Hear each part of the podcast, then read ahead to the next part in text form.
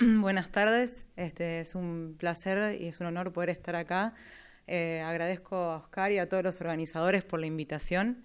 Así que bueno, vamos a cambiar un poquito de tema y a contar un poco lo que, lo que hacemos. Em, bueno, como les contaba Oscar, em, yo soy veterinaria de la UBA y soy becaria doctoral del CONICET y además cofundadora de la startup New Organs Biotech, que propone al senotrasplante como una posible solución a las largas listas de espera, así como también a otras necesidades en la salud humana. Así que bueno, hoy vamos a presentar el senotrasplante, el cerdo y las nuevas oportunidades más allá de la producción, que es lo que venimos hablando. Hemos estado acostumbrados a ver al cerdo eh, como un alimento, digamos, como alimento, como productor de carne, porque es uno de los principales productores de proteína a nivel mundial. Sin embargo, también resulta atractivo en biomedicina, como modelo biológico, ¿sí? para conocernos a nosotros mismos y poder salvar muchas vidas humanas.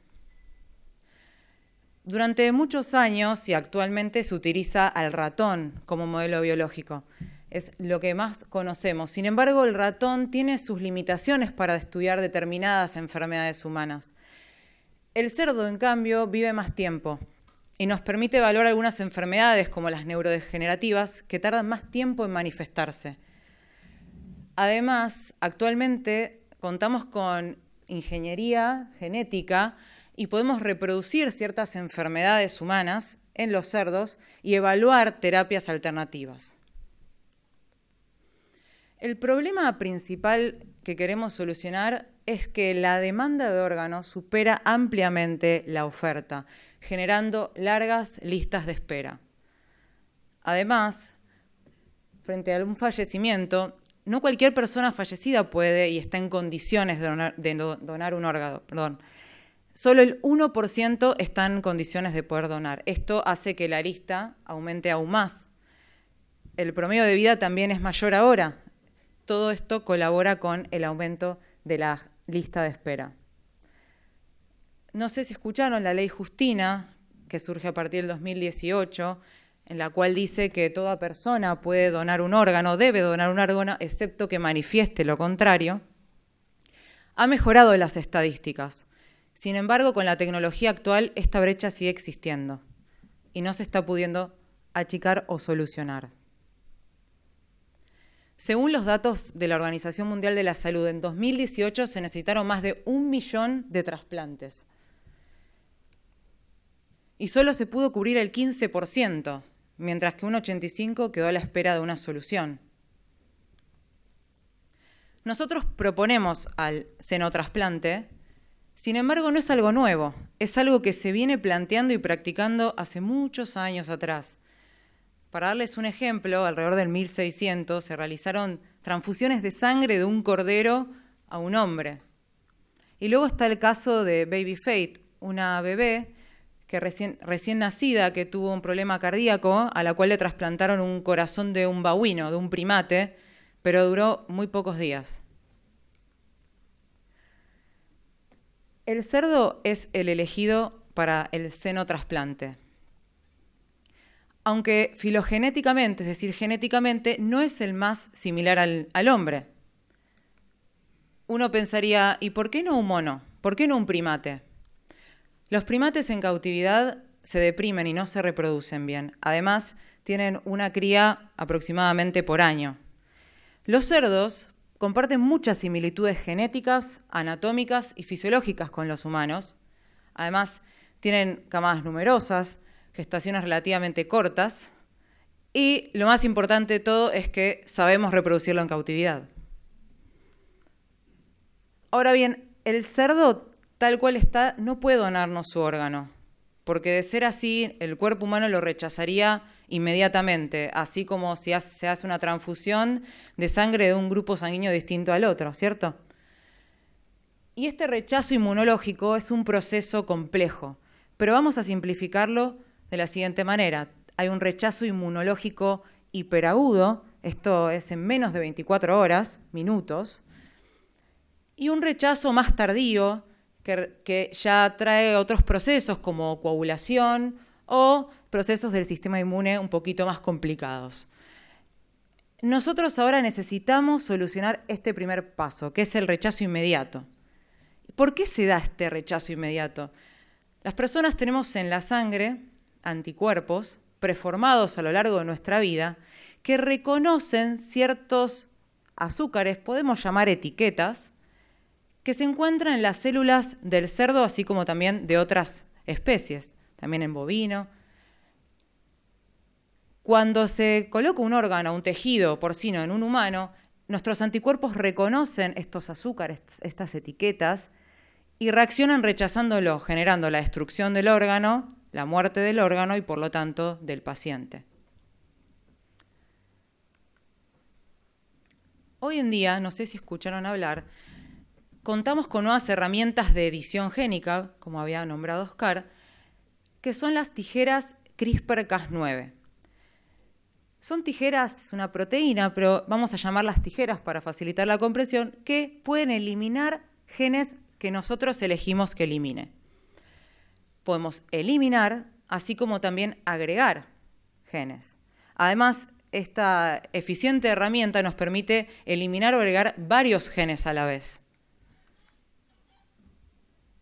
Entonces, lo que nosotros proponemos es utilizar estas herramientas para poder eliminar ciertos genes del cerdo, los genes que tienen la información para estas etiquetas, así como agregar genes humanos, principalmente para lo que sea el rechazo más tardío.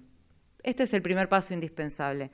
Generando estas modificaciones, podríamos lograr un donante universal de órganos y a partir de un cerdo poder salvar muchas vidas. Y no solo eso, sino que también podríamos mejorar la calidad de vida de determinadas personas que tienen enfermedades crónicas, como la insuficiencia renal crónica y la diálisis, así como también la diabetes. New Organs y muchos colaboradores logramos obtener los primeros cerdos editados. Esto fue fruto de mucho esfuerzo y de un trabajo multidisciplinario. Tuvimos que poner a punto protocolos de sincronización de celo, transferencia de embriones, desarrollo de embriones in vitro y contamos con la colaboración, importantísima colaboración de Pacuca, de Cabañas Argentinas, de INTA Pergamino para poder llevar a cabo este proyecto. Y esta es la primera aproximación que teníamos que tomar para el senotrasplante. Como fue un logro a nivel local regional, son los primeros en Latinoamérica, esto tuvo una gran repercusión mediática, ¿no? Sin embargo, para que el senotrasplante sea una realidad clínica de órganos como el corazón, el riñón, todavía falta, es un largo recorrido. Estamos proponiendo empezar con la piel como primer órgano a trasplantar. ¿Y por qué la piel? La piel es más sencilla para lograr la compatibilidad debido a que necesita determinadas modificaciones que son las que logramos obtener. Para poder lograr el trasplante de órganos como el corazón, el pulmón, el riñón, se requieren más modificaciones en simultáneo. Con las que logramos hasta ahora esto es posible. La piel permitiría solucionar problemas como quemaduras, tatuajes o cicatrices, ¿no? para poder eh, solucionar esto. Y el tamaño del mercado global es bastante grande y creciente para resolver este problema. Además, nosotros logramos eliminar el principal gen que tiene la información para una de las etiquetas que generan el rechazo hiperagudo, pero también es interesante que si nosotros logramos, como nosotros logramos obtener esta modificación, eh, se pueden generar o producir carnes hipoalérgicas. Resulta que esta modificación fue la eliminación de una etiqueta que podemos llamar alfagal. Y resulta que hay determinadas alergias debido a la picadura de garrapatas que compartimos entre animales y humanos. Esa garrapata tomó contacto con la sangre del animal, por lo tanto con esta alfagal que logramos eliminar en este caso. Por lo tanto, de no poseer el alfagal, determinadas personas que tienen esta alergia, que se llama síndrome alfagal, podrían consumirla sin ningún problema. Bueno, como les comentaba, es un gran grupo eh, interdisciplinario, hay biólogos, biotecnólogos, veterinarios. New está formado, bueno, eh, acá estoy yo, que ya me presentaron, por el doctor Rafael Fernández y Martín, que es investigador del CONICET, la doctora Laura Ratner, también investigadora del CONICET, el licenciado Gastón Lamota, acá me acompaña Federico Navas, ingeniero Federico Navas, y el doctor Daniel Salamone. Estamos en el laboratorio a cargo del Laboratorio de Biotecnología Anual de la Facultad de Agronomía, que es nuestro asesor científico, y un gran grupo de veterinarios, anestesiólogos, cirujanos, porque las transferencias quirúrgicas son quirúrgicas. Así que bueno, esta es eh, para que vean que es gracias a un fruto de muchos colaboradores. Este es un largo camino pero pensamos que este es un primer paso importante y destacado eh, para llegar a nuestro objetivo. Así que muchas gracias por su atención.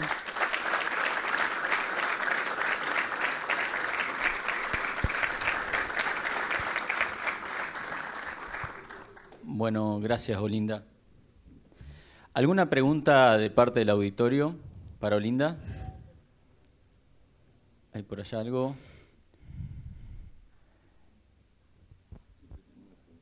Bueno, pero está bueno, Oscar. Pregunta, Dani.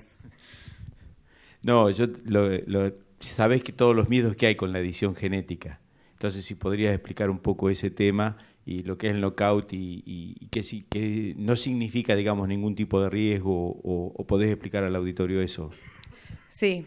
Eh, es importante diferenciar lo que es una modificación genética a lo que es una edición genética o lo que es una transgénesis, ¿no? Porque son palabras que uno las, las, suele asociar como que son lo mismo o como son sinónimos. Cuando uno hace una edición génica, saca genes, esto no está, regulado porque son mutaciones que pueden darse en, forma en la naturaleza, se dan en forma eh, azarosa, esporádica, por lo tanto es algo que no genera ningún daño y estas ediciones no generan daños en la viabilidad del animal. Así que cuando nosotros estamos quitando un gen, no es transgénesis, estamos removiendo, es una edición, es una mutación que podría haberse dado incluso al azar. Por lo tanto, no está regulado como un animal genéticamente modificado. Ahora bien, si nosotros agregamos, que dijimos que también podemos agregar, le llamamos nokin, ahí sí estamos hablando de un transgen, porque nosotros estamos introduciendo genes. Por lo tanto, ahí el animal sí va a estar regulado y esto tiene que ser comunicado a CONAVIA, que es el ente regulador de estos tipos de organismos modificados. No sé si aclaro la duda. Lo de las carnes es, resulta algo interesante. Eh, una de las etiquetas que la llamo etiqueta para facilitar la, comprensión, pero es una azúcar. Estos azúcares están en los cerdos, están en los bovinos, están en la mayoría de los animales, menos en los primates. Esta garrapata se encuentra en Estados Unidos principalmente, pero como les comentaba, eh, al picar a los animales de producción, sea un bovino, un porcino, y después picar a una persona, esto tiene que ser accidental, pero si uno está en el campo esto puede pasar, la persona cuando come la carne, nosotros, nuestros anticuerpos reaccionan frente a este alfagal, pero porque fue superestimulado por la garrapata que nos estuvo picando. Entonces, al, estar superestimulado a este alfagal, generamos más anticuerpos de lo normal, rechazando la carne con alfagal que naturalmente la tendría. Así que es, una enfermedad que es común en determinadas regiones de Estados Unidos, se llama síndrome alfagal y resultaría interesante que hasta ahora pudimos lograr los, cinco lechones nacidos, todos están modificados para este azúcar, el gen da la información para este azúcar se llama GGTA1 y logramos dar de baja este gen. Una consulta em, sobre el,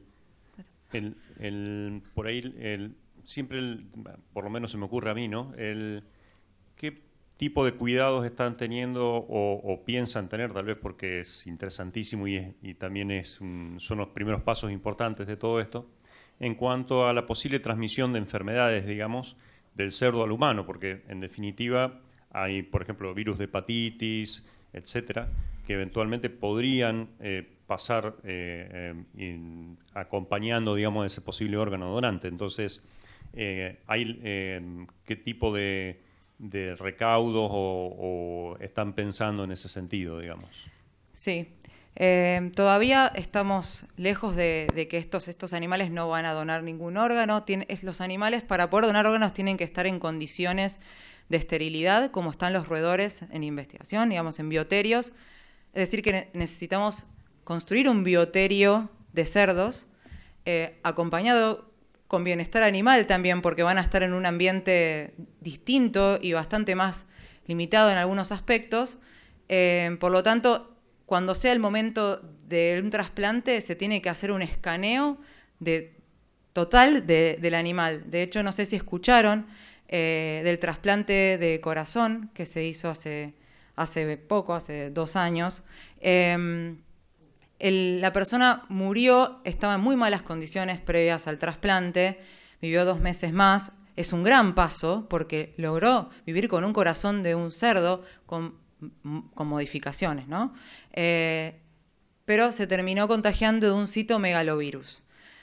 Y esto es un problema. La FDA, fíjense que había aprobado a este animal para ser donante, pero se escapó un virus. Entonces, esto es un primer paso y es un aprendizaje para los que vamos después, pero hay que hacer un escaneo completo de los virus que pueden transmitirse y además en nuestra historia ya sabemos que compartimos virus con, este animal, ¿no? Claro. Sí, totalmente, sí. Olinda, felicitaciones, bueno, a ti y a, ti, a todo el equipo por el propósito que llevan. A ver, no sé si sabes, pero eh, tú eres veterinaria y en, producción de cerdos por ahí dicen de que el control de enfermedades, en algunas enfermedades, hay una que está causando estrago a nivel global que se llama peste porcina africana, eh, se dice que quizás una de las soluciones, no, obviamente no es una vacuna ni, ni nada, sino que es quizás tener cerdos que, que editados genéticamente puedan ser eh, resistentes a, este tipo de enfermedad. ¿Cómo lo ves tú? ¿Eres veterinaria?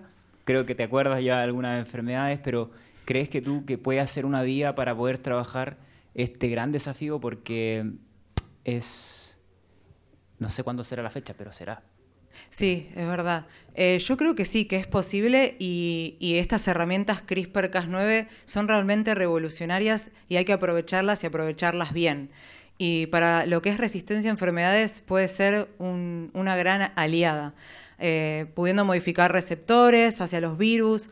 Eh, obviamente hay que trabajar, estudiar y, bueno, mucha prueba y error, pero yo creo que es un camino bastante alentador. ¿Y hay un margen de, error en esa edición del cerdo en que pueda afectar al ser humano al consumirla? Porque ese, ese mito se crea.